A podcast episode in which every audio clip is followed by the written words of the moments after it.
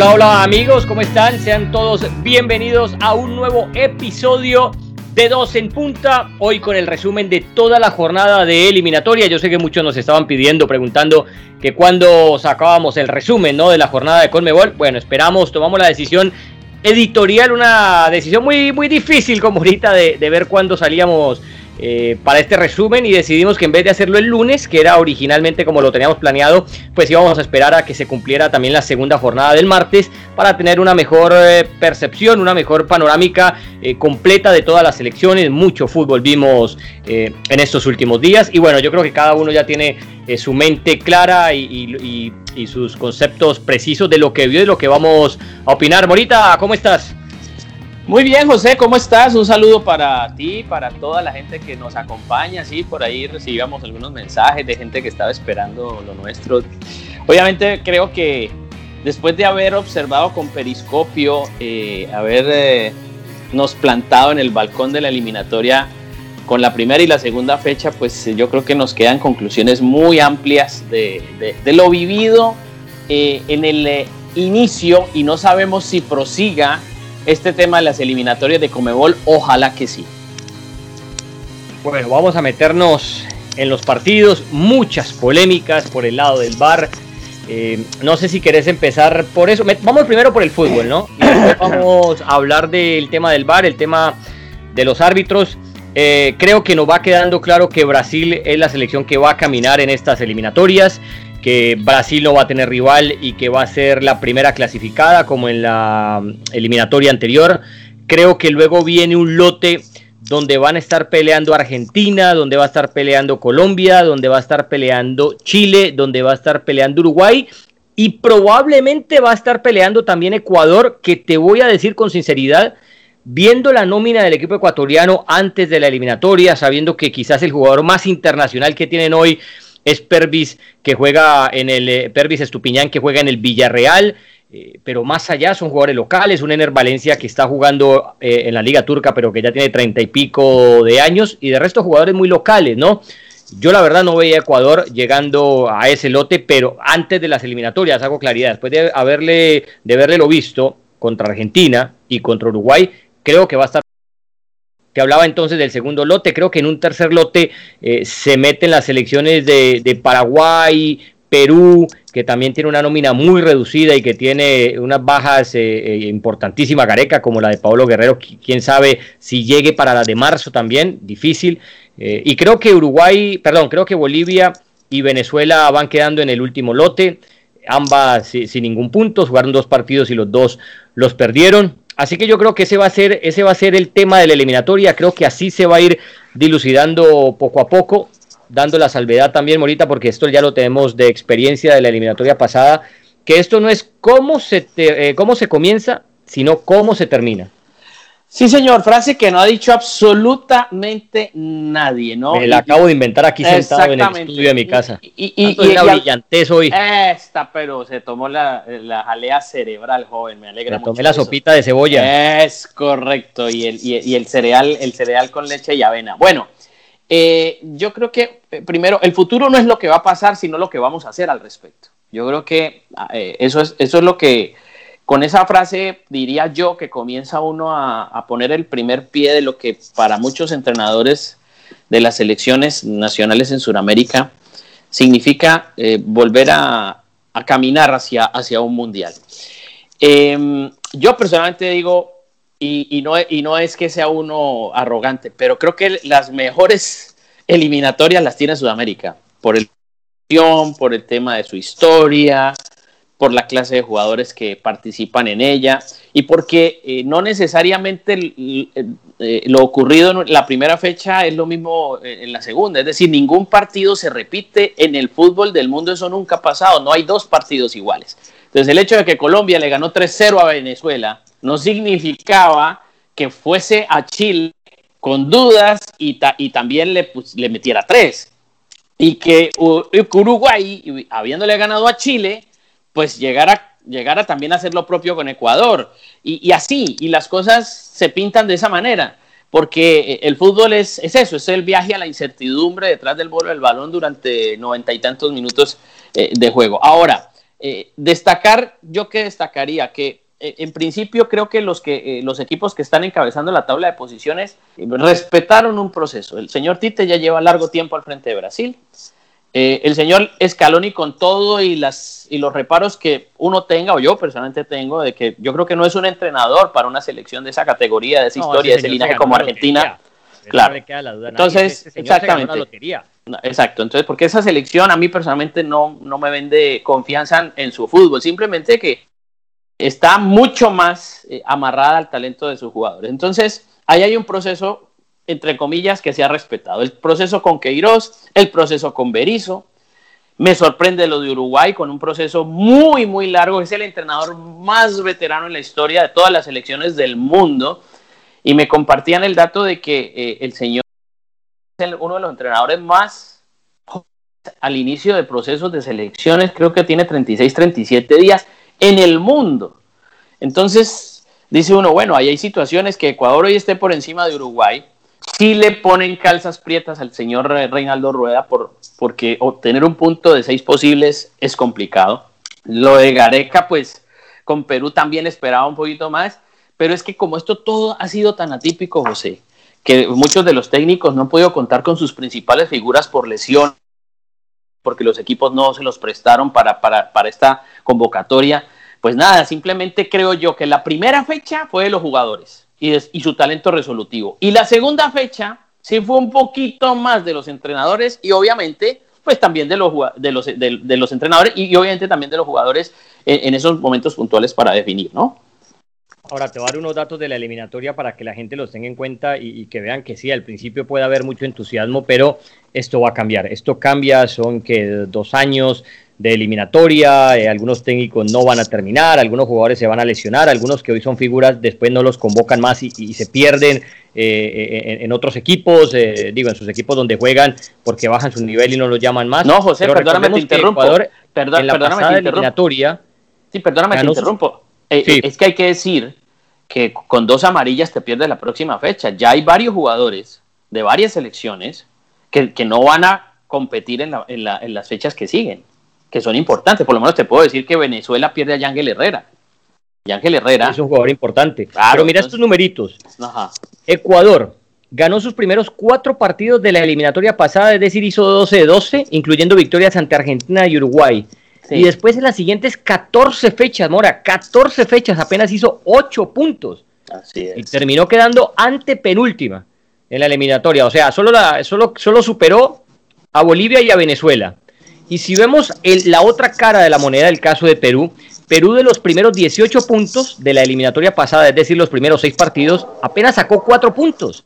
Es decir, ganó uno y empató otro de las primeras 6 jornadas. Recuerdo que ese equipo en la quinta fecha perdía de local 2 a 0 contra Venezuela y apenas en la última jugada del partido pudo empatar para quedar 2 a 2. Pero la gran diferencia, eh, eh, valga la, redundancia, eh, la diferencia con Ecuador es que Perú en los últimos nueve partidos hizo 15 puntos, es decir, de 27 posibles sacó 15 y fue el segundo, el, equipo con el, el, segundo equipo con el mejor récord después de la Brasil de Tite, que cuando después de que reemplazó a Dunga esa Brasil voló y hizo 32 puntos de 36 posibles, se mantuvo invicta, no perdió más. Pero esas, yo me quiero detener en esas dos caras de la moneda. Por un lado, lo de Ecuador con un comienzo tremendo y lo de Perú con un comienzo terrible. Y al final Ecuador terminó siendo antepenúltima, no fue al Mundial a pesar del 12 de 12 de inicio. Y Perú se terminó metiendo al repechaje. Entonces, por eso, vuelvo y repito, esto es para ir con calma. Sí, obviamente uno se puede ilusionar. Eh, si sos ecuatoriano, te ilusionas. Si sos peruano, te puedes ilusionar también porque es que le, empataste a Paraguay y después a Brasil lo, pusiste contra las cuerdas y con unos penales que más adelante nos metemos en eso, unos penales completamente evitables, penales tontos se puede decir, ¿no? Eh, eh, el, segundo quizás no, el primero un agarrón sobre Neymar, una, una cosa absurda que no había por qué, agarrón de Yotun. si no, yo creo que Perú malo malo le sacaba el empate a Brasil. Pero ese es el punto que yo quiero dejar claro ya para meternos, seguir con el análisis de los partidos, que, esto, es, esto va a cambiar, esto va a terminar muy distinto de cómo comienza y más allá de Brasil. Yo veo a las otras elecciones, te mencionaba los lotes que veo, eh, Brasil va a caminar en esta, va a cabalgar en esta eliminatoria, pero el resto va a estar muy peleado y Morita, perdóname la palabra, vos que sos, ah, vos, que sos tan, tan clérigo en este tipo de cosas, en esta eliminatoria para ir al Mundial, se va al Mundial jugando al fútbol y metiendo mucho, pero mucho huevo. Pues sí, cambiémoslo por el tema de testosterona, ¿no? Eh, Óigale eh, huevo, que eso, eso es lo bueno, que bueno, producto de gallina, pues producto no nos van a llamar a la pues. de sí, Usted, usted tranquilo, pues, y bueno, producto de con lo que hace el sancocho de su bella Cali, pues producto de sancocho de gallina, es correcto. No, eh, yo creo que aquí eh, debe quedar, debe quedar muy claro que también hay entrenadores que hoy pueden perder su puesto. Es decir, el señor Peseiro en Venezuela y el señor Farías, más allá de los escándalos que ya le han encontrado porque aparentemente maneja jugadores con términos económicos en las convocatorias y que el presidente... Bolivia es un revoltijo. Exactamente. Entonces, y Reinaldo también, ¿no? Eh, es bueno, incluso el propio Reinaldo Rueda, el profesor Reinaldo Rueda, que también está aguantando muchísimo, muchísimas críticas en Chile. Eh, esto, esto no solamente está para, es que esto, a ver, pongamos una, yo personalmente voy a poner un concepto muy claro, esto no es de jugar ni en la altura ni llevarlos a fritar a Barranquilla. Esto es de tener un buen equipo, un muy buen equipo, con individualidades, con talentos que se puedan complementar, que tengan química, que tengan sinergia con la pelota, van a salir adelante. Pero esto de que yo me los llevo a La Paz, yo me los llevo a Barranquilla, yo me los voy a llevar a Quito, yo, y que porque eso yo ya garanticé tres puntos, no necesariamente se da. Mira. Ahora, déjame te, déjame te agrego algo ahí. Eso vale si vos tenés una buena selección de fútbol. Si Bolivia tiene un equipo el de 94, eso me iba a decir. Y si apoya en la altura de La Paz, ay papá, téngale miedo. Claro, es que con Ecuador en Quito, lo mismo con Colombia en Barranquilla o Venezuela en Puerto Ordaz. Yo decía algo, yo miraba algo eh, eh, eh, del partido Argentina-Bolivia. Es que Bolivia era tan ingenua, Bolivia y, con la persona que yo comentaba, estaba al lado eh, hablando del partido, decía, menos mal Argentina, porque esta Argentina que vimos por lo menos en algunos pasajes del primer tiempo a mí, decía, pero este equipo es increíble con este entrenador, no puede ser como está jugando de mal, más allá de que en, La Paz es muy difícil jugar, es muy complicado jugar, no, no, no, son condiciones extremas pero preguntame, menos mal esta Bolivia no tiene a Echeverry, no tiene a Platini Sánchez, no tiene a Juan Manuel Peña, no tiene a toda esta, a toda esta playa el truco. Oh, claro, porque ya, le hubiese, ya, le hubiese, metido con todo y Messi, con todo y Messi, esa Bolivia ya le hubiera metido por lo menos dos o tres goles. Y, como, y, y, ayer Farías, eh, o por lo menos en el partido ante Argentina, pone un jugador de 41 años a jugar en, en, la nómina. Entonces, ahí hay, un, hay mucha preocupación de cómo se están haciendo las cosas en ciertos países a nivel federativo para encontrar un recambio. ¿Quién era ese de 41 años? Eh, Saucedo. Entonces... En, ah, en, en, decís en Venezuela o en, Bolivia, en Bolivia? En el Bolivia. Ah, en Bolivia, Partido de Bolivia. Entonces dice uno, de verdad que la situación es muy difícil. Así, así, eh, eh, ¿cómo, cómo, cómo puedes pensar eh, Carlos Saucedo, que entró por, por, por Bustamante en el minuto 46, dice uno, claro, tiene derecho a jugar, pero es que, pero es que estamos hablando de un hombre de 41 años de edad. Pero eso es lo que te habla del poco recambio que tiene Bolivia. No, del poco recambio no, que a lo mejor sí lo tiene, sino que no se encargan de buscarlo. Es que el talento lo hay. No me vengan con eso que talento no hay, siempre va a existir, sino que, sino que todo hay que salirlo a buscarlo, no te va a llegar a la puerta de tu casa tocándote, vea, yo soy talento, me abre la puerta. No, las cosas Pero mira que hay que, salir a buscar y hay que mostrar un trabajo. Me metí a leer em, un cronista muy leído en, Bolivia, ¿no? Del diario La Razón, que es el, diría, el diario más importante de los bolivianos, eh, y hablaba precisamente de eso, de cómo el fútbol boliviano está destruido en sus categorías menores. Decía, es que no hay con quién, y por eso ahí se explica lo de Carlos Saucedo, la edad que tiene y que lo sigan convocando. Mira, Raldés jugó hasta qué edad. Por eso. Eh, por eso, pero entonces la, academia, la, academia, ¿no? la, academia Tawichi Aguilera, la academia Tawichi Aguilera ahorita no está dando más. Por lo pues, menos a nivel selección. No, no sé, yo, habría que conocer más en profundidad qué es lo no, pero te lo digo porque lo leí de un periodista. No, está bien, no, precisamente está bien, pero yo digo, esto es de voluntad y, hablo para todas las selecciones. Al, al, señor Reinaldo Rueda, que ha sido un experto en conseguir talento joven, le tocó ir a todos los equipos.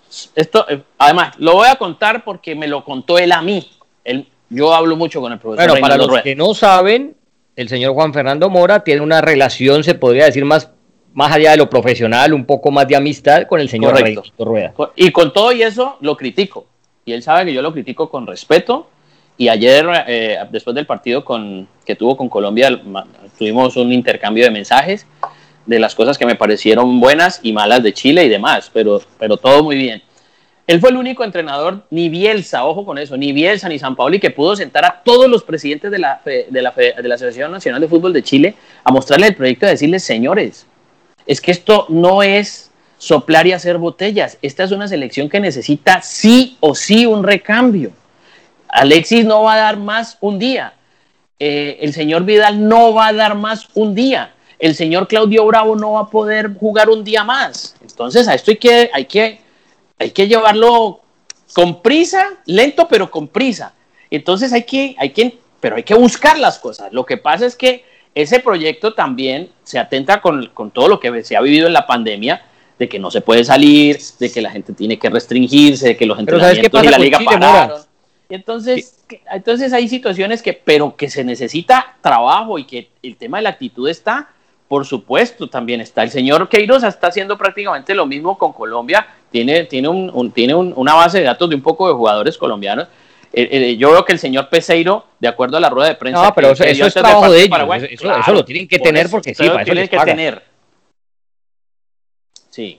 Mira que lo que lo que yo veo de Chile es, es, que claro, Chile la gente se acostumbró a que es un equipo que viene de ganar dos Copas Américas, de que estaba jugando mundiales, a ver, fue fue a Brasil, se quedó sin mundial en Rusia. Entonces la, gente se acostumbró a esa ola alta de, ganar, ¿no? Y ganarle dos Copas América a Argentina en la final. Y no tiene paciencia, pero cuando vos vas a ver ayer en el partido contra Colombia, ves muchas caras nuevas. El arquero Brian Cortés, ves el central Sierra Alta y Vargas, que, mm. que son del nuevo proceso. Pablo Díaz, el de River, que lo pusieron de lateral, se puede hablar también que es, que es un jugador nuevo. Ves eh, a Piñares, ves a Baeza, eh, sí, está Vidal, está Aranguis, está Mauricio Isla, que son de los veteranos, y arriba sí, dos veteranos, Edu Vargas y, Alexis Sánchez. Pero ves mucha sangre nueva, y cuando esa sangre nueva llega, es que, a ver, también hay que acordarnos de que estos jugadores se van ahora, ¿no? Se fueron todos para sus equipos, para la liga, eh, para la liga italiana, para la francesa, para la española, donde jueguen todos, ¿no? Y va a pasar un mes se vuelven a reencontrar, pero en ese mes pueden ocurrir muchísimas cosas. Eh, Mora, en ese mes James se puede lesionar, estoy hablando así, ¿no? Eh, Edu Vargas puede, el, técnico, se pelearse con el técnico y no jugar eh, en un mes, qué sé yo, cualquier jugador argentino, el Papu Gómez, bueno, que no lo han tocado, o, Campos, por allá, una molestia en el tobillo, y eso te cambia totalmente el panorama para la próxima fecha y se termina la de noviembre y pasa diciembre, enero, febrero y hasta marzo volvemos, son cuatro meses para regresar. Entonces, estos jugadores que brillaron hoy en tu selección, probablemente en noviembre ya ni siquiera sean convocados o digamos en marzo porque pasan a ser suplentes de sus equipos y no juegan más. Y los entrenadores, como tienen tampoco estos seleccionadores, tienen tan poco tiempo de trabajo, no se pueden dar el lujo de traer un suplente, a menos de que es que no tengan nada más pues para suplirlo. Pero necesitas jugadores con ritmo porque recuerden, eh, se juega la fecha en, las, en, sus países el domingo, los jugadores viajan el lunes, están llegando el martes, el miércoles hacen el primer entrenamiento para jugar algunos al otro día jueves o el viernes. Es un día o dos días de entrenamiento, no tenés más. ¿Qué podés vos enseñarle o qué puedes practicar en dos días eh, en sesiones de trabajo? Es muy poco. Tenés eso sí que hablar con los jugadores por teléfono constantemente, mostrarles lo que querés. Eh, si sos Queiroz, llamas a, a, Falcao, a Dubana, a tus jugadores y le dices, mira, me gusta la posición que te están cuadrado, me gusta cómo estás jugando de lateral por derecha, te voy a llamar en esta convocatoria y te voy a poner a jugar ahí, eh, ese tipo de cosas, porque es que en los entrenamientos te queda muy poco tiempo. Entonces, esto en ese sentido cambia muchísimo, no porque los técnicos cambien o se vuelvan malos, dirigen bien hoy y después dirijan mal, no, es porque como esto es de jugadores, los jugadores bajan o suben el nivel. No, y sobre todo porque muchas de esas grandes referentes, de esos grandes referentes de las selecciones, a veces cuando llegan a sus equipos ni siquiera son titulares. A veces Alexis Sánchez en el Inter no es titular. Exacto. Entonces, entonces también muchos de estos, el Falcao a lo mejor llega, marcó gol en el empate con Chile y llega al Galatasaray y de pronto es suplente de varios partidos. mira el caso de Argentina, Paredes. Paredes es suplente, suplente en el Paris Saint Germain. ahí está. El tema entonces es que muchos de estos entrenadores, el caso de, de, de Berizzo, Berizzo también es un hombre que estudia muy bien su, su, plantel y que también tiene que aferrarse técnico de Paraguay, ¿no? Para los que no saben. Técnico de Paraguay. El técnico de Paraguay es un, es un hombre que, que también ha tenido un trabajo eh, cercano y que más o menos como sus demás colegas, y hablo de Tite, hablo de Scaloni, hablo del señor Queiroz, hablo del señor Tavares, eh, hablo del propio eh, Reinaldo Rueda que tiene algún proceso, de, Gareca, digamos, hablo de los que tienen un proceso más largo, el proceso más largo, van fundamentando su trabajo en base al recuerdo. Simplemente hay que recordar este movimiento porque no tengo tiempo de trabajarlo. Me acabas de llegar lo que pasó con Soteldo con Venezuela. Soteldo llegó a seis horas antes de jugar con Colombia. ¿Cómo, puede, cómo puedes ponerlo cuando es un jugador supremamente desequilibrante y se notó en el partido eh, ante Paraguay que es un, jugador que debió haber sido titular, pero obviamente también el señor Peseiro, el señor Peseiro, que esa es otra cosa, esa es otra cosa, José, que quiero, que no conoce mucho.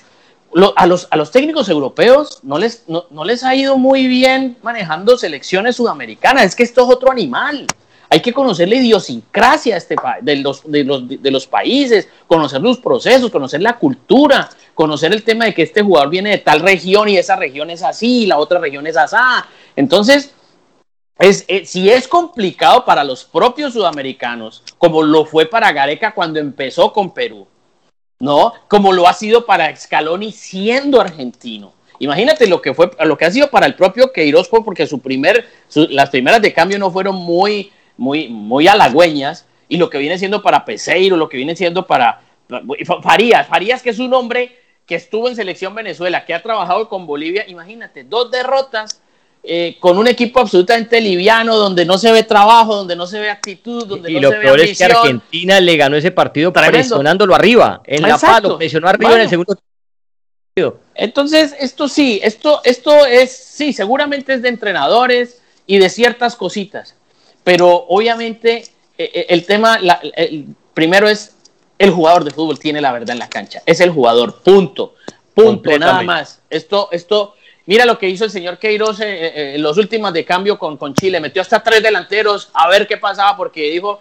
yo no soy amigo del pelotazo al hoyazo, no sé, a ver qué pasa. ¿Y qué pasa? Pero valiente Queiroz, valiente porque saca a Barrios y mete un jugador más de ataque. O nos hacen el tercero o empatamos esta vaina. Pero fue un cambio eh, arriesgado. Vamos a empatar esto. El fútbol es de ajedrez, es un ajedrez en, mucho más movimiento. Entonces tienes que arriesgar para ganar vas a perder, tienes que cuidar la reina. Ojo que este alfil te puede atacar por aquí, ojo con el caballo, ojo con la torre, ojo con el peón. Pero tengo que arriesgar si yo también quiero conquistar lo que busco. Entonces, es, este es un juego de oposición, donde gana el que mejor haga las, eh, el que mejor haga las cosas. Y no vamos a hablar todavía del arbitraje, porque el arbitraje sí merece un partido aparte. Pero también se depende mucho del nivel del jugador en ese, eh, como llega y del instante para él resolver la jugada. Es que eso es ahí la inspiración al momento. Eso, eso no te lo maneja ningún entrenador por más cartilla que le des. Es el jugador y su inspiración y manejo del acierto para, para triunfar en la jugada. Bueno, lo, que siempre decía Guardiola, muchachos, yo les yo entrenamos y yo los llevo hasta el área rival. De ahí en más es todo de ustedes, el potrero, todo lo que aprendieron, ahí yo no les puedo decir qué hacer. Yo les construyo el juego desde nuestro arco hasta el área del rival. Ahí es pura imaginación y pura fantasía de ustedes. Mira que quería ver, eh, por ejemplo, ahorita que hablábamos de los jugadores y, para comentar algo de Venezuela. Eh, hay dos Venezuelas. Vos ves la nómina de Venezuela y es, una del mediocampo hacia atrás y es otra del mediocampo hacia arriba. Del mediocampo hacia arriba es un equipo muy competitivo, un equipo que puede dar la pelea. Pero revisar los cinco de atrás, incluyendo el arquero, y vas a ver, Fariñez, que ha sido figura, pero hoy en día es suplente del Lens francés. Se fue de Millonario donde era titular a ser suplente y un arquero eh, que, esté, que no esté con actividad es muy mm. difícil que llegue bien para una eliminatoria. Vas a ver, Rosales, eterno, lleva yo no sé cuántos años jugando en Venezuela, está en la segunda de España. Ves a otro, a Ángel, Wilker Ángel, eh, juega en un equipo de Rusia que es de más de más de ni siquiera de mitad de tabla, más de mitad de tabla para abajo y otra cosa. Ves a Chancellor, juega en la segunda división de Italia. Ves a, Hernández, suplente del Aberdeen, que es un equipo menor también en Escocia. Eh, entonces, cuando, claro, cuando vas a, sumar todo esto y ves que, por ejemplo, enfrentaste a Colombia y en Colombia entonces Arias es nueva contratación del Bayer Leverkusen, eh, Mina titular del Everton, eh, ves a Davison titular del Tottenham, ves a, Mojica hoy jugador del Atalanta. Y, ves la gran diferencia y te das cuenta que por eso es que Colombia entró tan fácil contra Venezuela y, te das cuenta y por eso es que ese equipo eh, le cuesta mucho, eh, cuando no tiene la pelota, le cuesta mucho mantener el arco en cero, porque esas cosas, esas cosas suman. Ahora, deteniéndonos en lo de Gareca, dando un cambio de frente, yo sí te digo, yo, yo para lo de Gareca es para aplaudir de mm. pie y por lo menos por un eh, minuto. es, un equipo, mira, es que para de pronto la gente no, no, no, no, no, lo, no lo conoce muy bien y los de jugar, pero es un equipo que tapa con Pedro Galese, que es un veterano, tiene al Víncula que juega en la segunda en el Rayo Vallecano, tiene a Zambrano, que hoy es jugador de Boca Juniors y que es una roja ambulante en todos los 90 minutos. Sí, Tiene a eso no, que es una pena Tiene a Trabuco, que es resuplente del Sanetien. Tiene a Tapia, que anda en buen momento y para mí uno de los mejores de esta selección, que juega, eh, que juega en el Celta. Tiene a Carrillo, que está jugando en el fútbol árabe. Tiene a Quino, que juega en México. Tiene a Yotun, que juega en México, en Cruz Azul. Tiene a Canchita González, eh, que, es uno de los prospectos, de los proyectos nuevos, tiene 28 años que juega en Sporting Cristal y tiene a la Foguita Farfán, que en este momento no tiene equipo, lo tuvo que improvisar de nueve porque se lesionó. Paolo Guerrero, que está más allá de la estratosfera comparado con cualquier nueve que tenga Perú. Tiene a Ruiz Díaz, que está por lo menos dos escalones abajo de Pablo Guerrero, pero dos escalones por encima de cualquier otro nueve que tenga Perú en este momento. Y le tocó meter allá a Farfán, que ya tiene 35 años, y con ese equipo Mora le compitió a Paraguay en Asunción, que le pudo ganar. Y le compitió, le fue, le fue ganando dos veces a la Brasil de Tite, esta Brasil invencible, y después con unos penales tontísimos. O sea, el, el primero, el del 1 a 1, el agarrón a Neymar, el de Yotun Neymar tiene la marca de tres jugadores peruanos, no, no puede hacer absolutamente en la jugada nada Neymar. Y lo jala Yotun, yo no sé con qué intención, el, calor del partido, ¿no? La intensidad, pero un penal completamente innecesario, porque hay penales donde el arquero se, el jugador se fue mano a mano y eludió al arquero y le pegó al arco y dos por allá la sacaste con la mano, era gol cantado, decir, bueno, eh, eh, era, eh, si, no, si, no, era penal, si no metía la mano, si no tumbaba al, al delantero, era gol fijo. No, estos son unos penales completamente evitables y Gareca con esa selección tan reducida, que si mañana se le llega a lesionar Yotun, que si mañana no está Carrillo, eh, no tiene con quién reemplazarlo ni siquiera a la mitad de ese nivel. Y así todo, esa selección siempre compite, Mora. Ahí es donde está el mérito de los técnicos.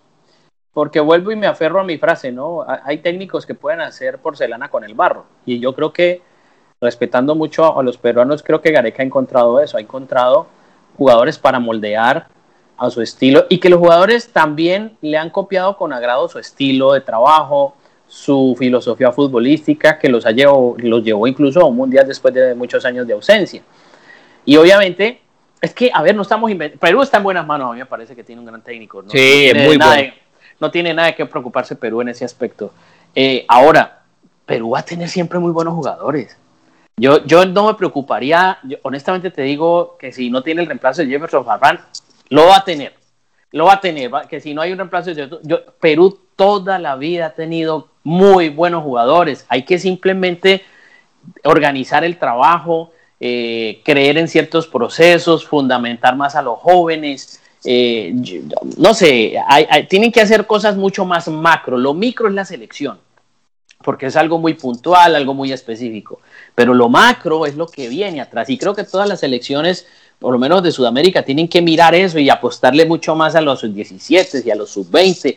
Yo creo que en el caso de Perú no, no, no tiene problema. Mira lo que deja Dudamel, deja Dudamel una base sub-20 muy importante que la retoma el señor eh, Peseiro con un detalle, Peseiro no tiene lateral izquierdo, tiene que improvisar a Rosales eh, porque el jugador, jugador, Bernardo Añor no tiene equipo, que es el, que el llamado a ser el reemplazo allí, pero no tiene equipo. Entonces no lo podía llamar porque llega como el caso de Cavani, pues ¿por qué no llamó Tavares a Cavani? Porque no tenía equipo, pero seguramente si Cavani hubiese tenido algún equipo, estaba con la selección uruguaya.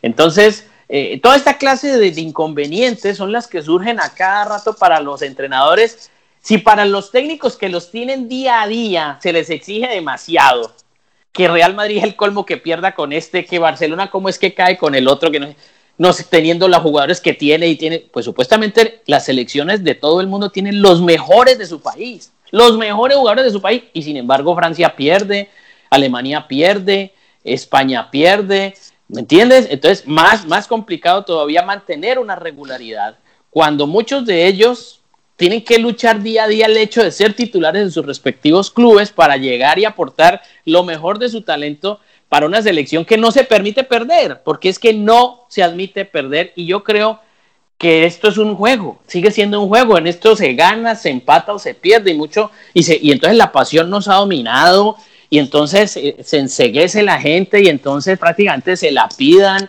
y entonces hay que prenderse en llamas Sí, hay criticables, cosas criticables. A mí arbitrajes no me han gustado, a mí no me gustó mucho eh, eh, el señor Vascuñán de Chile, a mí no me gustó mucho, pero es una opinión y ya, no me gustaron ciertas actitudes de, del tema del VAR, pero futbolísticamente también hubo pecados de muchas selecciones eh, que perdieron y que ayudaron a que los otros ganaran. Bueno, ahora, ahora nos metemos un poquito en el VAR, pero quería hablar también de Colombia, ¿no? Eh, dos partidos completamente distintos. Contra Venezuela le sobró un tiempo, lo pasó por encima, fue una planadora en los primeros 45 minutos. Eh, el segundo tiempo le dio hasta Queiroz eh, tiempo para, para, hacer cambios de jugadores que sabía que, iba a ser, que iban a ser titulares contra Chile y para tenerlos más descansados.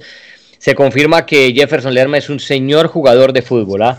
Eh, y es así de Queiroz, mm. porque si alguien ha apostado por Lerma, hoy jugador del, del Bournemouth eh, en la Liga Premier, ha sido, ha sido em, el, propio, el propio Queiroz. Siempre lo ha tenido, bueno, decir que hoy juega eh, en la, en la Championship, ¿no? El, el Bournemouth. pero es un jugador que ayer anotó gol, que es un jugador que, que nunca le falta entrega, que le sobra ímpetu, que entrega bien la pelota, que quita, que ganando duelos, que es muy importante en el fútbol de hoy, bueno, el fútbol de siempre, eh, te roba balones, que es un buen compañero de barrios.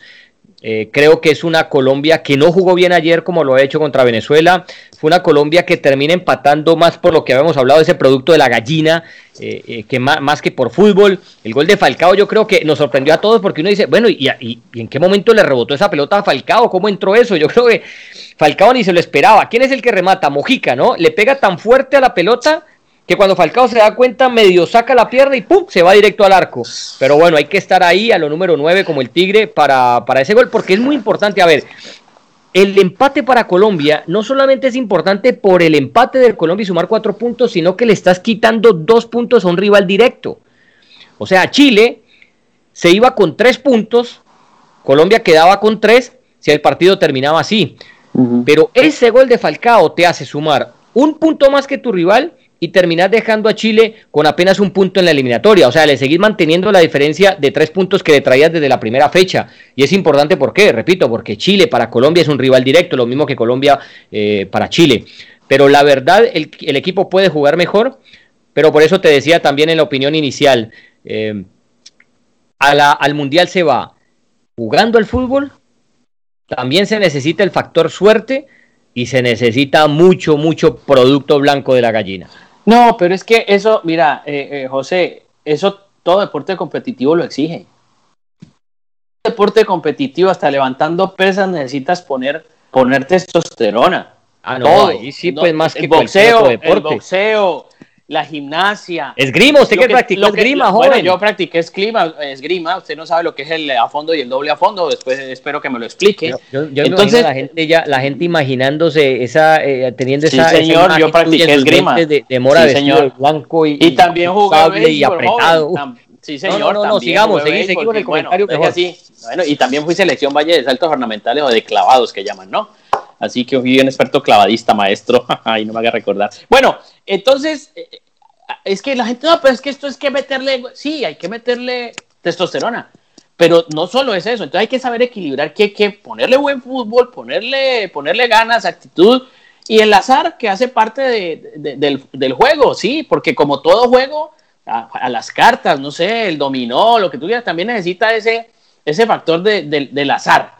Eh, la pelota pegó en el palo, yo no, como la de, la de Paredes pegó en el palo, a Jiménez le de Paraguay le pegó una en el palo, a Otero de Venezuela le pegó otro remate en el palo. Uy, esa de Otero iba a ser un golazo, ¿no? Bueno, exacto. Entonces, eh, pero bueno, aquí va quedando muy claro, Venezuela retrocede después del proceso de Dudamel, que Bolivia no sabe para dónde va. Honestamente no sabe para dónde va más allá de sus problemas. Ah, pues que no hay jugadores. De sus, problemas, no, y el tema, el tema dirigencial se refleja terriblemente, esa es una pirámide que se está cayendo, es un castillo de naipes que se cae desde el presidente Por ahí investigado al presidente para meterlo preso, ¿no? Bueno, ahí está, entonces desde el presidente de la Federación Boliviana hasta abajo, ¿qué quieres? Entonces que se vea el Barcelona con la camiseta de Bolivia, no, no se puede ver el Barcelona de Guardiola o el Bayern Múnich, no, con la camiseta boliviana, no sé, así sea la altura, eso no, no, no va a pasar. Entonces, Perú, Perú, yo creo que Perú tiene, tiene ganas de, de, de, mejorar porque tiene con qué. Yo a Chile eh, eh, habría que abrirle un, poquito más un compás de espera, pero también es cierto que, que eh, puede, puede que tome la decisión de, cortar al profesor Reinaldo Rueda porque los resultados no se le dan y, y, la gente está a disgusto por el estilo de juego incluso que tiene Chile por momentos. Que, que, la si que tiene Chile si vence no convence. y visita Venezuela en las próximas dos fechas, en noviembre. Ah, ahí hay un técnico que pase lo que pase, es antitelúrico, creo yo. Ah, soporta cualquier temblor y el señor Tavares. El señor Tavares, después del resultado de Ecuador, otro técnico, yo creo que en Uruguay ya estaba en la cárcel. Ya, con todo, pero ¿cómo vamos a perder 4-2 con Suárez, con Godín, con Valverde, con este, con el y otro? dos goles a Ecuador encima. Bueno, entonces, eh, eh, el señor, yo creo que por el respeto, por, por, por su, anulados su donaire, por sus cosas, lo van a, lo van a, lo van a sostener. Es increíble lo del señor Alfaro. El señor Alfaro en Ecuador llegó hace poco, llegó casi hace 30 días, en medio de la pandemia, porque lo, de Jordi Cruyff no dio, no dio, no se pudo, la situación no, no, vino, no vino para bien. Y no es lo mismo ser entrenador de clubes a ser seleccionador de un país, por todo lo que significan las presiones. Ahora, eh, la ventaja que tenía Alfaro es que venía a entrenar un equipo que era la mitad más uno en Argentina como es Boca, pero ya manejar un país es distinto. Un hombre argentino que manejar jugadores de diferente, eh, de diferente eh, herencia cultural, como los ecuatorianos, ¿no? Y, poner un equipo que dejó dudas en la primera fecha y, que tal vez haya dado uno, uno de sus mejores partidos de, hacer el largo tiempo en casa, en Quito, contundentemente contra Uruguay, más allá de que Uruguay haya dado muchas ventajas, eso da, eso da una muy buena señal de lo que significa Alfaro. Lo de Berizzo, a mí me parece que ese es un, equipo serio, aunque yo personalmente vi que sufrió mucho en el balón. Era, era, era increíble que, une, que, que tradicionalmente contra también fue así. Contra Paraguay, perdón, contra Venezuela y contra Perú, sufriera tanto Paraguay que se ha distinguido, que hace parte de su huella eh, de su huella eh, dactilar el fútbol aéreo defensivo u ofensivo que sufrieran tanto balón que le levantaran era objeto volador no identificado. Y yo creo que Berizzo tiene que arreglar un poquito eso. Lo de Colombia. Y ahí está Gustavo Gómez, que, que es jugador importante del no, y que está de buena estatura junto a Junior Alonso. Y que, está, y que está Junior Alonso. Y Junior Alonso, ojo, y con un detalle, ¿no? Son los dos jugadores que arman el equipo desde atrás. Esos dos jugadores son los que más tocan la pelota y con sus cambios profundos, Paraguay arma el equipo desde ahí, ni siquiera de los volantes de, los volantes centrales, ni siquiera de Jiménez, ni siquiera de Almirón. Es cuál es el diferente ahí? De Gómez y de Alonso. A mí el diferente ahí me parece Almirón. Cada que toma la pelota me parece que le da otro, otro ritmo. No, pero, pero no le resultó, por lo menos ante Venezuela fue muy fue, bastante controlado. El de pronto el que trató de ser un poquito más, más punzante fue en el Romero. Eh, eh, lo de Venezuela ya lo hemos eh, dicho hasta la necesidad con este señor Peseiro. Colombia va ahí, Colombia va ahí con un proceso del señor Queiroz, eh, intentando respetar eh, jugadores de, de, de, su trabajo, de, su, de su querencia, si se quiere, porque Steven Alzate yo creo que es un jugador que si no llena la retina al técnico Queiroz le parece muy útil. Bueno, muy tiene, útil. Tiene que, ese muchacho. Y ese muchacho tiene una cultura táctica europea que, que al señor Queiroz le encanta, porque él esa es otra. Estos entrenadores europeos quieren inculcar cultura táctica europea en Sudamérica, como lo hizo Jorge Jesús en Flamengo. ¿Y por qué Flamengo quedó campeón de Copa Libertadores? Porque Flamengo ante River y ante, durante la Copa Libertadores fue el equipo brasilero más europeo del último tiempo. Entonces, en, en, Queiroz vamos a esperar a ver qué pasa con lo de Medina, porque Arias no va a estar para noviembre, hay que ver Medina cómo sigue, y mm. si no, ahí va a jugar, le va a tocar jugar a cuadrado de lateral por derecha, y ver si ya puede jugar Jairo Moreno, que es uno de los fijos también de Queiroz, porque yo creo que el 30 de arriba lo va a mantener, el de James, Dubán y Muriel va a estar ahí. Sí. Eh, Mina no estuvo por una lesión, pero Mina estando bien va a ser el titular con Sánchez, creo que Mojica se ganó ese lateral por izquierda, eh, por derecha la duda, lo que te decía, si, si es que no convoca a nadie más, si es que Medina no se recupera, ahí jugará cuadrado, porque ojo con los partidos que le toca a Colombia, Mora. Y amigos, le toca contra Uruguay en casa, un Uruguay que viene golpeada, y después le toca ir a Quito a jugar contra Ecuador. Esas son las fechas de Colombia eh, eh, en noviembre. No es fácil, son partidos también contra rivales directos. Y mira lo de Ecuador que me llamaba la atención. Esta selección ecuatoriana, de los 11 que tiene, apenas 3 juegan en Europa, que son Estupiñán, que juega en el Villarreal, Grueso, que juega en el Osburgo, y Ener Valencia que juega en el Fenerbahce. El resto son jugadores de la liga local, algunos de Independiente del Valle, uno que otro juega en Argentina, otro juega en la MLS y otros juegan en México. Pero es un equipo muy local y así todo la pelea que está dando, es que no sé si pudiste ver completo el partido de, Ecuador contra Uruguay.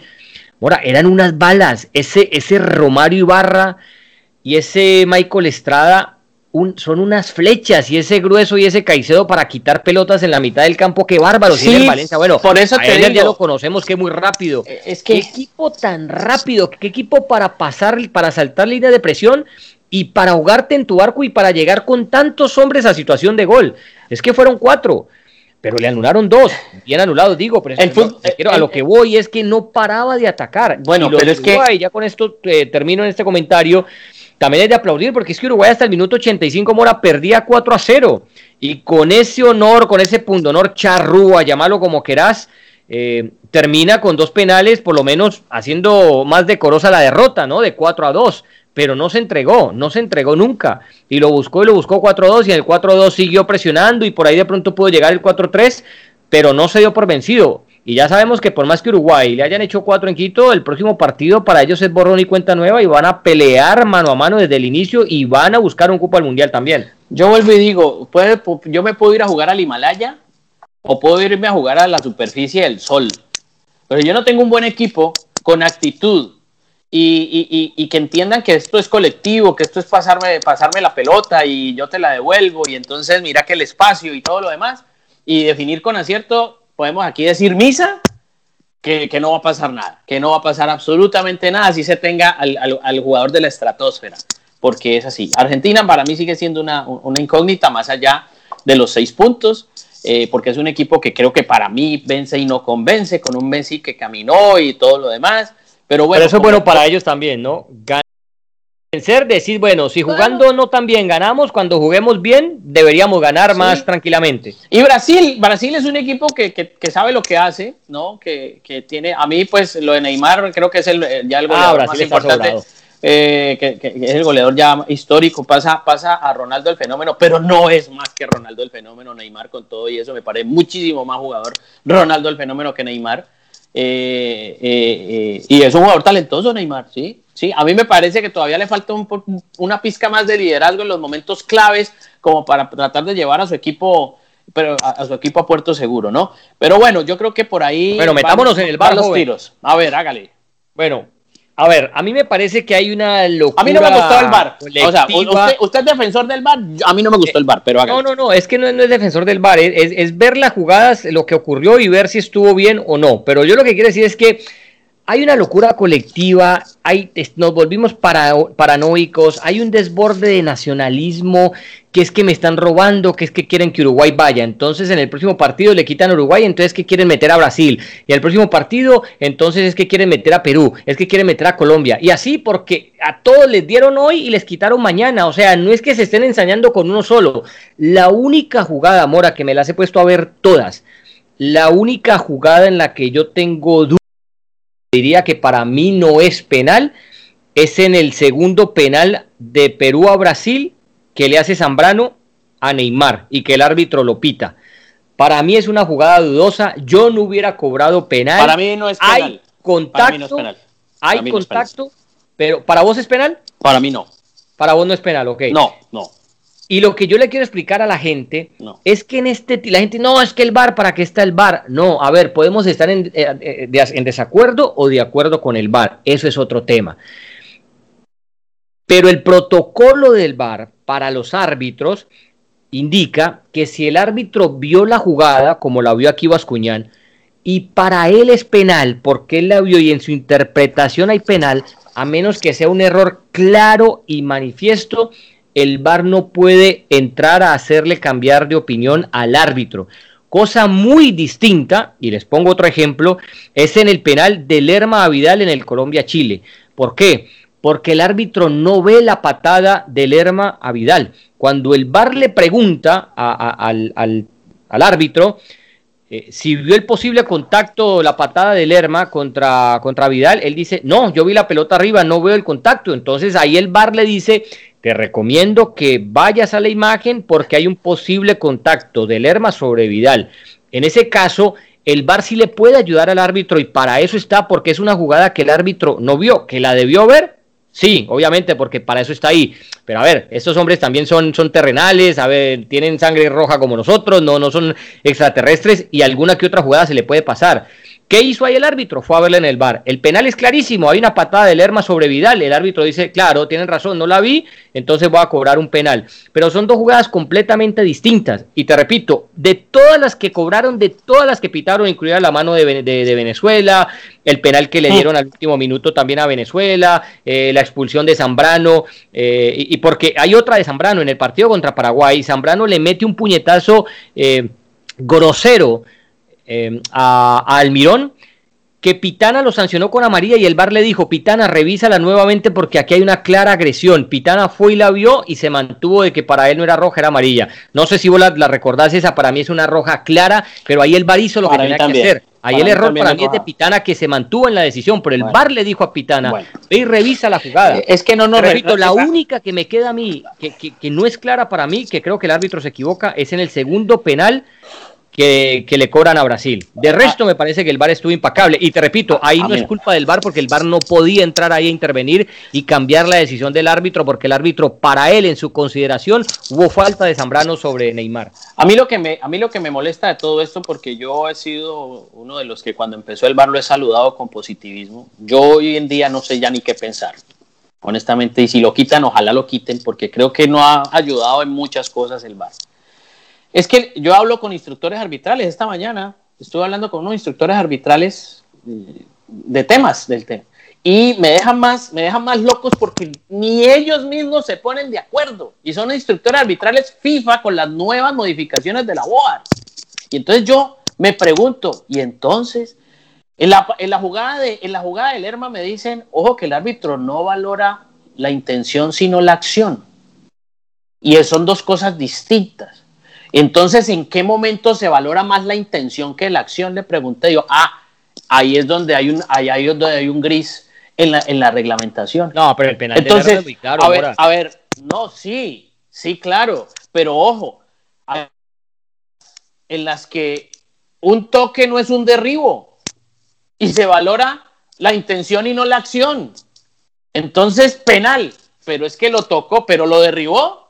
No, Ah, pero, eso no ha cambiado. E, en eso el reglamento no, no ha cambiado. No ha cambiado, José. Es la interpretación del árbitro porque dicen que una cosa es la acción y otra es la intención y la separación entre ese par de conceptos en medio. Sí, hay pero un eso ha sido de siempre. Ahí el no bueno, pero entonces eso no, eso no va a ayudar. Ahora, yo también te digo, tú dices, tú mencionas que a Pitana lo llamaron del bar a decirle que a nosotros no nos consta.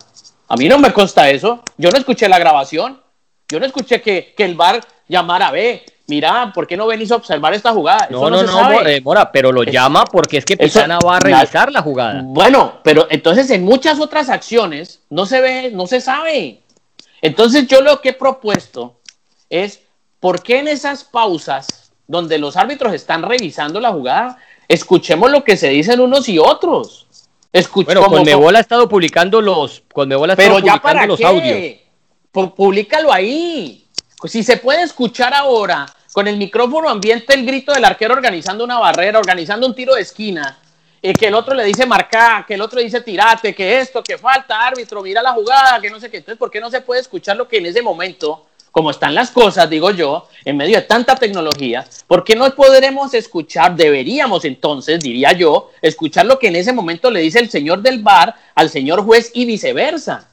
Para entonces darle mucha más transparencia al juego y dejarnos de una vez por todas de tanta, de tanta especulación o también a decir, mire, que el árbitro le está diciendo y el otro es terco o, viceversa. Pero a ver, Mora, vamos con casos concretos. Vos, por ejemplo, el, jueves transmitiste el, Uruguay-Chile, ¿cierto? Uruguay-Chile, sí. Ok, correcto. La, primera mano, la de Chile en el primer penal que le cobran a favor Uruguay. Para mí es penal. Es penal. ¿Y quién, y, quién es el que interviene para ver que es penal? El VAR, ¿correcto? Sí, sí, sí. Entonces el VAR acertó. Mm. En la otra jugada. No, el VAR no, el árbitro, el árbitro desde principio acertó porque él, él, él, él, él, él, él, él dice es penal, pero entonces el VAR le dice seguramente, venga, miremosla, miremosla a ver cómo está eso. ah, ok, el árbitro, el árbitro lo el árbitro lo cobró, o sea, el árbitro, sí, pero él el quería asegurarse. Ok, y el, bar, y el VAR le mostró en la repetición que era penal, o sea, que tenía la razón. O sea, ahí el VAR actuó bien.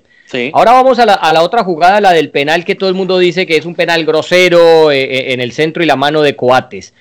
Le quiero explicar aquí a la gente, bajo el nuevo seguramente ese penal lo hubieran cobrado hace dos o tres años, sin ninguna duda, pero bajo el nuevo reglamento, que ya después nos podemos poner, nos, nos ponemos, podemos ponernos a debatir si nos gusta o no, si estamos de acuerdo o no, que eso es otro tema, pero como es el reglamento y el árbitro tiene que basarse en el reglamento, es muy claro, dice que cuando la mano agranda la jugada, se cobra penal, no importa la intención, ya las manos en el área para pitar un penal, la intención no tiene nada que ver.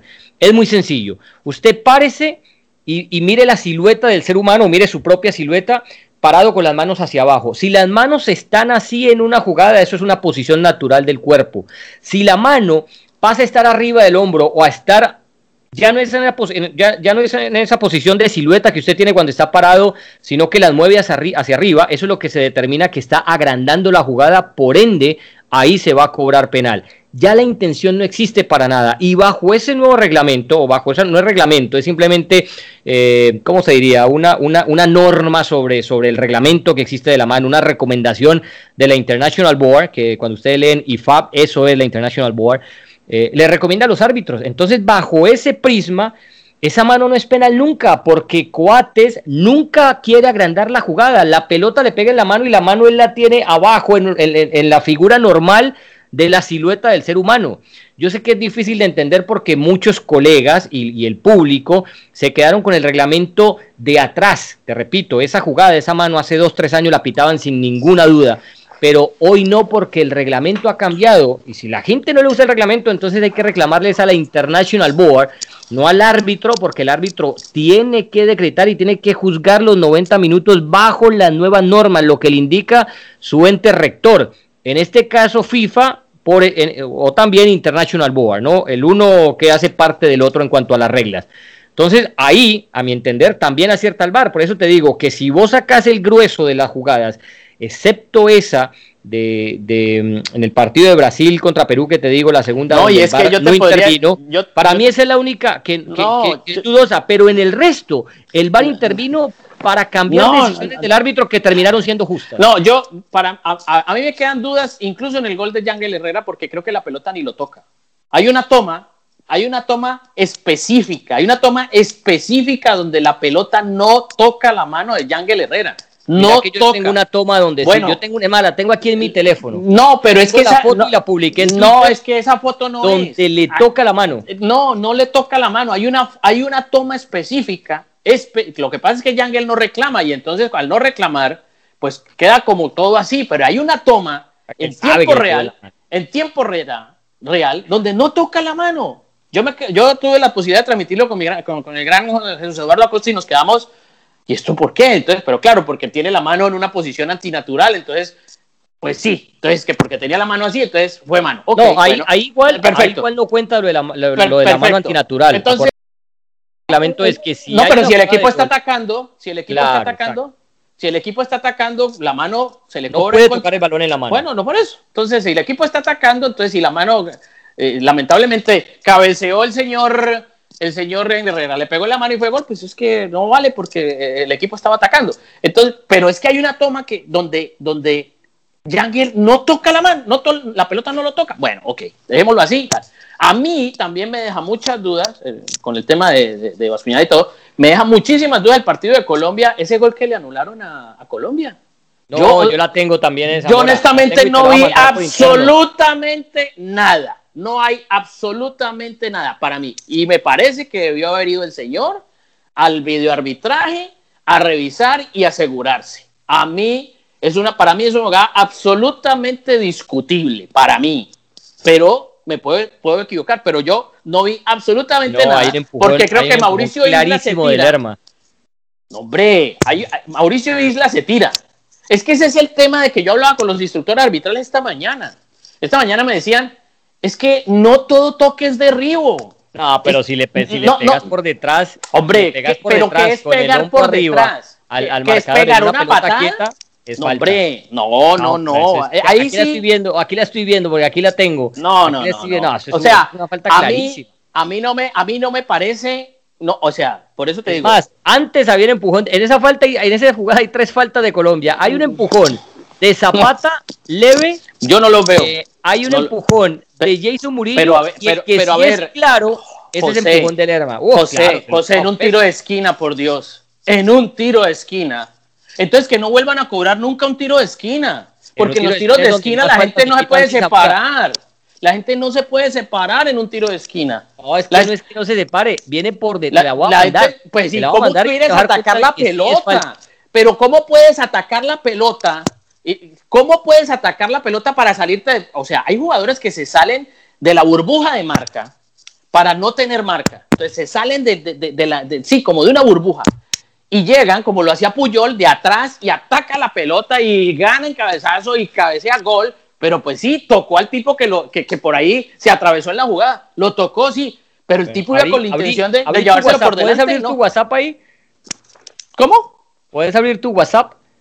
No, es que yo la vi, yo después me vi el partido y obviamente pues yo digo... Pero Mora, ¿cómo vas a decir que eso no es falta? no, para mí no es falta. Aquí la tengo en un GIF repitiéndose. No, no, no, no es falta. Para mí no es falta. Para mí no es falta porque han existido, para mí, para mí Isla Isla, es más, para mí yo siento que Isla recibe el empujón ese hasta de un compañero para que para quitarse, para si ah, tú me muestras a mí esa toma. Diciendo, si estás diciendo que recibió un, empujón del compañero, no has visto esta toma entonces que. Ahí está, ahí está. Yo estoy viendo incluso. Es que, mira, eh, eh, Zapata le pone, pone las manos en, la espalda de un jugador.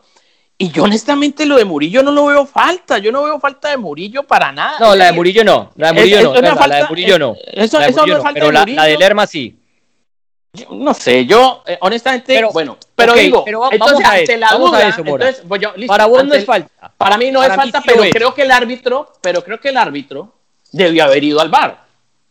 Creo que debió haber ido al bar. Como en muchos otros partidos de, esta, de esta eliminatoria, debieron jugadas haberse revisado en el bar. Es que no va al bar, no va al bar porque la gente del bar le dice, es que no hay nada que revisar. A nosotros nos queda claro que es una falta de, Lerma. Por eso es que no revisa ahí el, Ahí está la confusión. ahí está la confusión. no hay falta.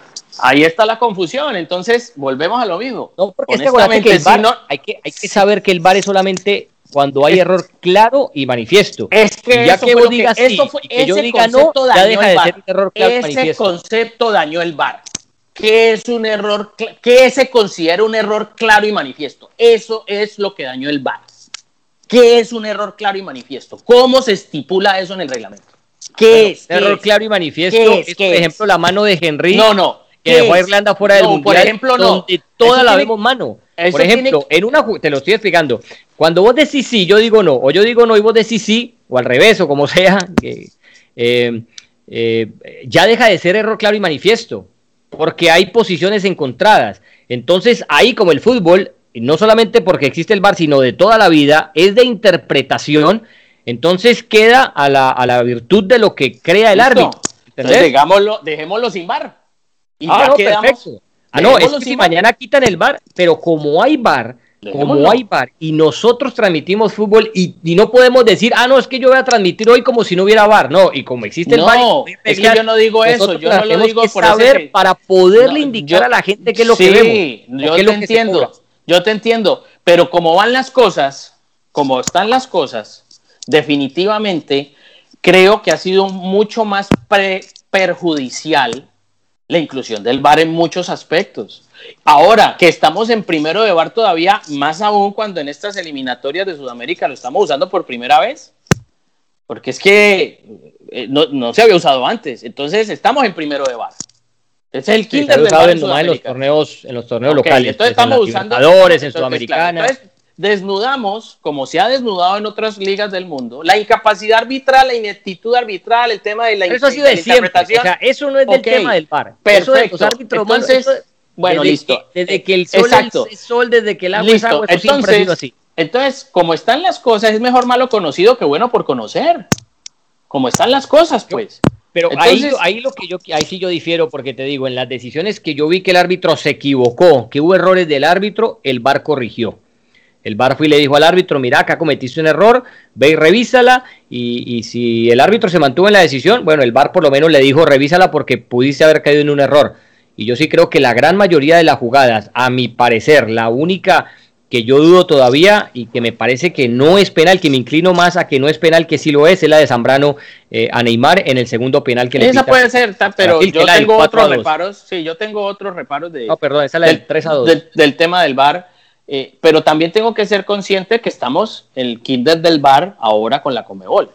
Yo lo debo aceptar, más allá de que la gente en, en Chile critica que el árbitro eh, perdón, la gente en Perú critica que el árbitro Vascuñán es chileno y ya sabemos pues que la historia de, Sudamérica ha demostrado el conflicto entre Perú y Chile y no sé qué. Por eso. Eso ya es hacerse papel de Ingredientes, pues sí, y yo tengo amigos colombianos que dicen que le robaron el partido a Colombia en Chile. Bueno, bueno, exactamente. pues eso los chilenos otra se quejaban que le robaron ahora, el Uruguay y ahora los colombianos claro, pero entonces como el VAR ha tomado tanta preponderancia, pero como el VAR ha tomado tanta preponderancia, yo sí, yo sí soy muy amigo de esto el equipo de fútbol, cualquiera que sea, en cualquier competición del mundo, tiene que superar con fútbol los errores arbitrales. Punto. A llorar a la iglesia.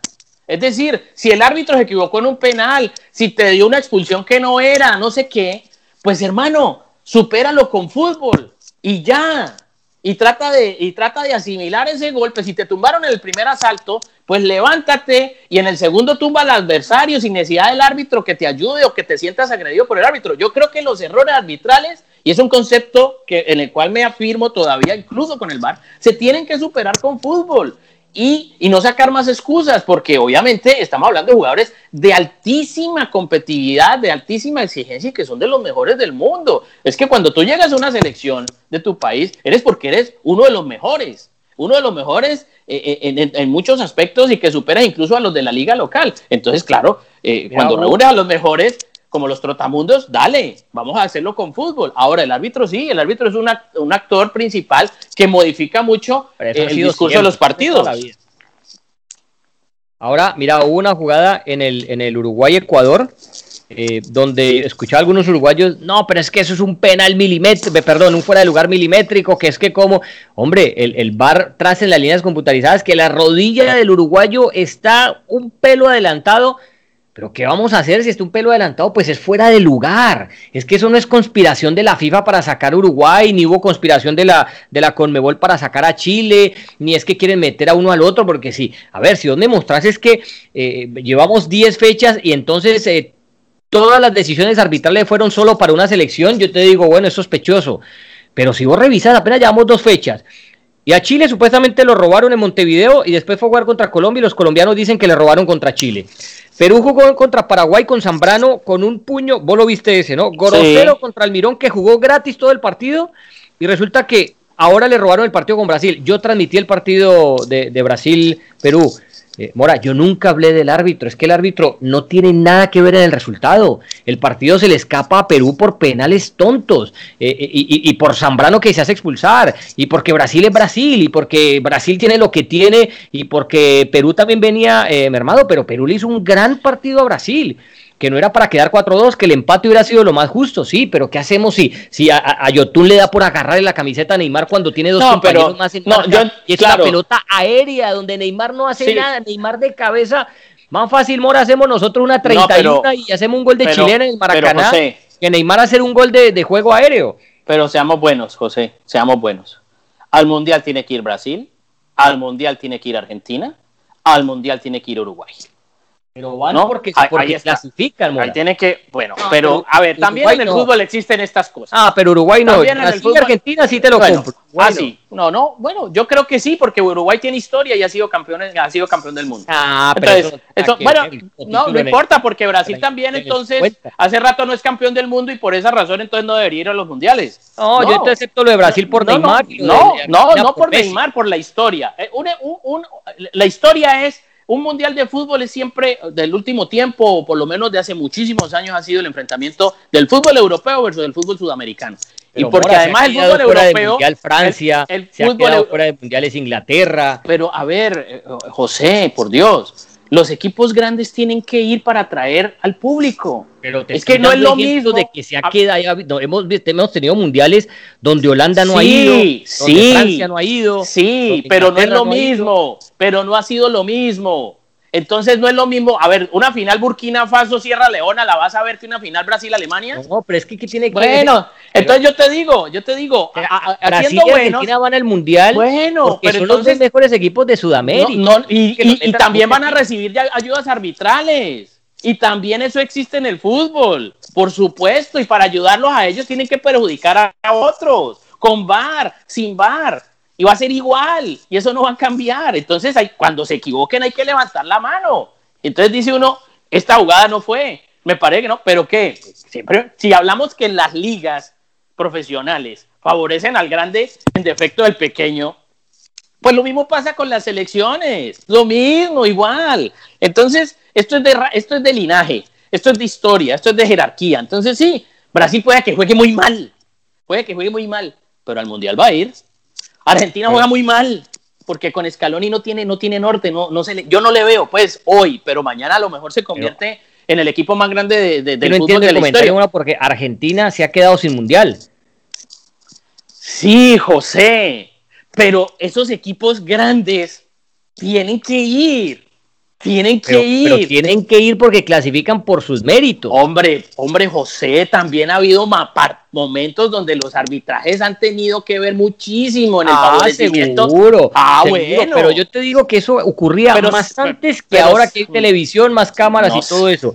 igual, aquí, igual aquí, ¿quién le va a discutir algo a Brasil? ¿Quién le va a discutir algo a Brasil hoy en día con semejante equipo de fútbol que tiene? Eh, Argentina, Argentina le ganó a pues, Bolivia, no ganaba hace tres eliminatorias allá, no, yo, ganó porque fue superior a Bolivia. Brasil, Brasil no es la de España 82. Esa Brasil no es la de México 70 tampoco, pues. No, es una Brasil buena. Pero, es una Brasil, esa no es la de Diogo Bonito. No, es una Brasil. En el contexto de hoy. De ganar bueno, no, pues, caminando. Que, que, que Brasil Clasificaron al Mundial pasado pues caminando. ¿Y? ¿Y, en ¿Y cómo les fue en el Mundial? No, ¿Y cómo le final? Eso es otro tema. Por eso, entonces, eh, sí, eh, eh, es que también nos dejamos deslumbrar, ¿no? Esa gran Brasil, no, una Brasil bien, sí, con un talento bien, sí. Esta Brasil, pero no es la Brasil de España 82 para mí, no es tampoco la de Pelé del 70, tampoco. No, una Brasil buena. Eso. Pero espérate, vamos a poner palabras en contexto. Vos decís que esta Brasil es un equipo común y corriente. No es que sea común y corriente, pero tampoco es una, una lumbrera de equipo, pues. Bueno, a, mí, no me, parece que está a mí no muy me sobrada. A mí no me deslumbra. América. Pues, pues ya si lo llevamos a nivel mundial, es pues otra cosa. Pero en Sudamérica, peleando con Argentina, con Colombia, con Bolivia, con Perú, con, con, Chile, a mí me parece que no va a tener ningún problema. No eh, sé, pues es que Perú lo tuvo 2 a 2. Nos fuimos largo, ¿ah? Nos fuimos largacha. No, no, yo sé que nos fuimos largacha, pero, pero, pero pues Perú lo tuvo 2 a 2. O sea, con todo y que pues Brasil va caminando, la tuvo 2 a 2. Claro, la tuvo 2 a 2. Hay cosas que pero hay, cosas que no. Y así no para y va y va y va. Y terminó ganando el partido 4-2. Pues que la historia no va a decir, no, es que se acuerdan que Perú la tuvo 2-2. No, va a decir, Brasil le ganó a Perú. Sí, pero es que ahí no podemos, ahí es donde vos te contradecís también. No podemos hablar del resultado.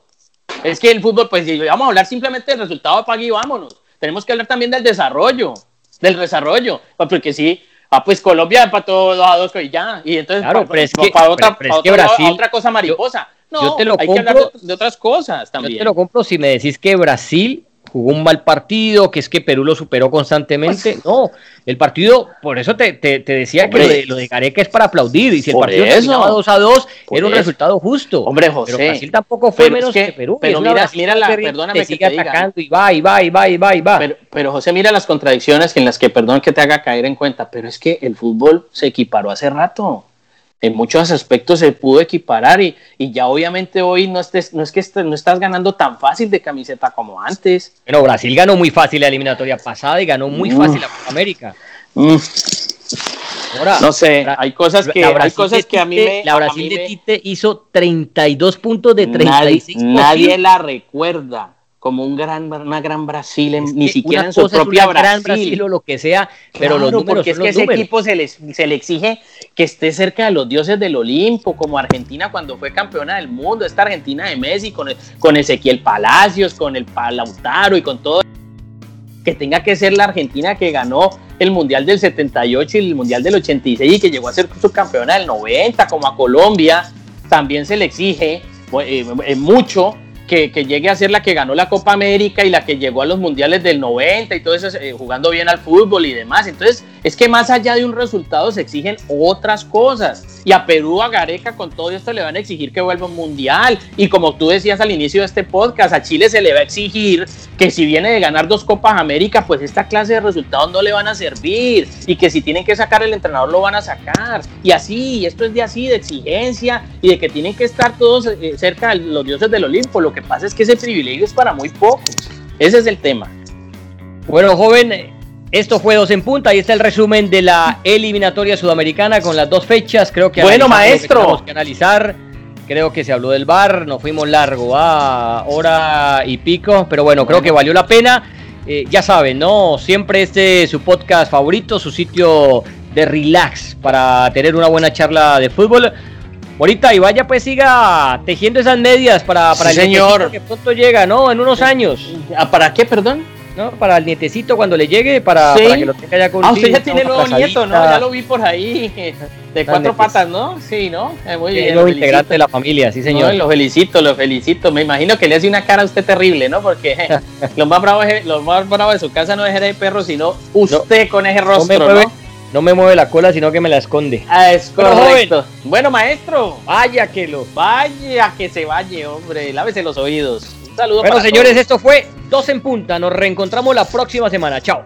Chao.